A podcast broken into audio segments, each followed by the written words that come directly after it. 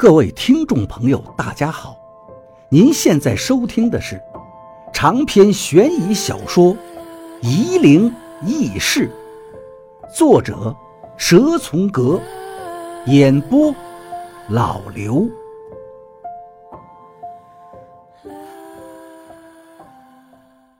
第五十六章，这个赵医生很奇怪，没来由的跟我讨论了一会儿算法，就莫名的走了。而且一走好多天都没回来，他给我的印象很深。虽然只是寥寥几句交谈，我觉得他应该是个好医生。疯子，你进来，给我报水分呐！王八在里面喊。我说道：“你出来一下。”王八嘴里嘟嘟囔囔，不耐烦地走出来。怎么啦？刚才那个赵医生也会算水分。可是为什么邱阿姨不请他算呢？我压低声音道：“我只知道赵医生是这里的刘院长从别的地方请来的，都说过了，他们是医科学院的同学。也许邱阿姨不知道他会算，只把他当医生吧。赵医生是从哪来的？不知道。你去问问邱阿姨吧。”我又把王八拉住，还有那个姓金的，到底是什么来历？一块问，问这些干嘛？你还不明白吗？那个姓金的和赵医生都不是普通人，他们都在这儿。邱阿姨应该没有道理再找你辟邪呀。他们任何一个人都有驱邪的本事。你是说邱阿姨不相信他们？是的。为什么呀？你个勺子！所以我叫你去问问邱阿姨撒。王八在邱阿姨那儿什么都没问出来，邱阿姨跟王八一样，只知道赵医生是刘院长请来的。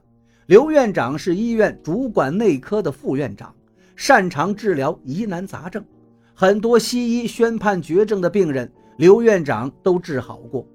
赵医生是刘院长的同学，而且刘院长又把他请来，水平肯定非常高。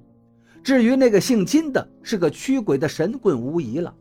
只是邱阿姨对他也是一无所知，而且跟王八说起他的时候有点不耐烦，好像很讨厌他，只是碍于邹厂长的面子，听之任之而已。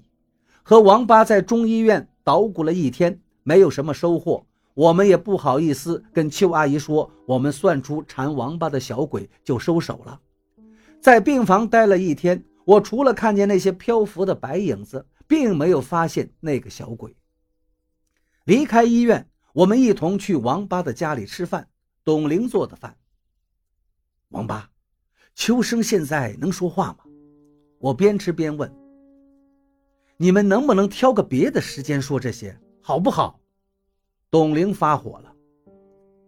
秋生现在能说话，但是思维混乱，说的话谁也听不懂。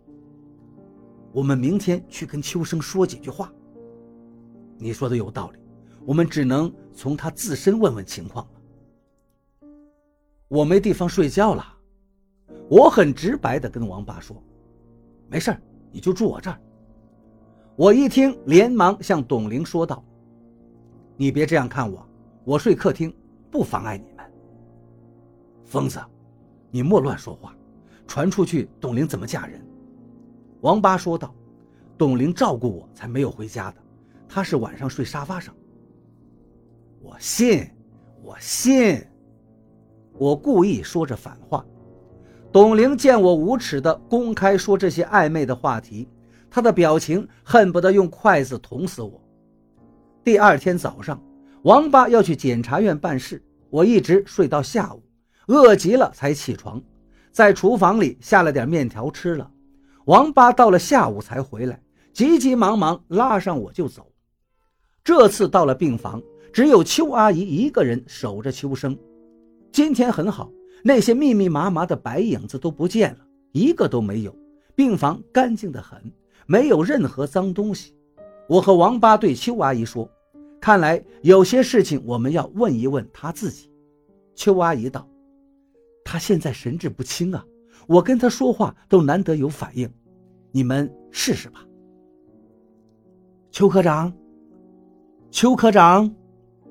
王八轻轻摇了摇秋生的肩膀，王八手里扣着个檀木，他在耍小手段。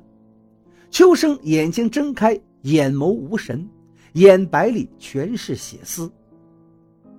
秋阿姨，二月初七那天，你们家出了什么事儿没有？我在一旁问秋阿姨。我们家没出事啊，都蛮好的。秋阿姨说道。我一听，心里奇怪。王八按照计算，秋生在二月初七的那天，配偶会有凶煞。可是邱阿姨竟然一点印象都没有。您有没有在家里看见，比如镜子破了，或是走在路上有什么东西掉在你身边，或者突然有车差点撞到您？我提示着邱阿姨。邱阿姨现在好端端的在我面前，虽然遇到凶事，但肯定是有惊无险的。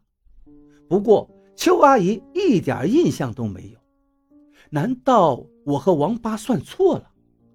我低着头在地上比划着，重新算那天的水分。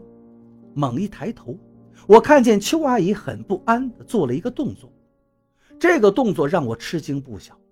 她把身边的一个拨浪鼓藏到了身后，还以为我没看见。医院里是很忌讳这种东西的，拨浪鼓、铃铛，甚至所有的乐器。医院里都不应该出现，特别是中医院，尤其铃铛类的乐器容易招鬼。医院里阴气盛，所以容不得这些东西。可是邱阿姨为什么会藏个拨浪鼓在这儿呢？王八继续问秋生：“邱科长，你能说话吗？”邱阿姨接话道：“小王，没用的，你以前又不是没试过。”王八不死心，邱科长，你看得见我吗？秋生说话了，很慢。我走不动了。王八一听，连忙摇了摇他的身体。您在哪儿啊？秋生苦苦的哀嚎起来。我走不动了，我不走了。一个护士不知道什么时候进来了，看见秋生这个样子，他连忙仔细的去看秋生。王八正问的着急，没有理会护士，仍旧问着秋生：“你走在哪儿了？”护士靠近秋生的脸，仔细的观察着，看他是否有突发的情况。护士并没有慌张，秋生应该是没什么问题。我看见邱阿姨的脸色。突然变得煞白，我忙问道：“您没事吧？”邱阿姨现在在东张西望着，不知道在看什么，模样很紧张。她刚才的那个动作让我无意中看到，我就觉得她很不对劲儿。可现在秋生突然讲话了，他却是这副害怕的表情，我更加费解。秋生继续在哭喊着：“不走了，不走了！”我听见了护士在安慰秋生，细声细气地说：“好，好，咱不走。”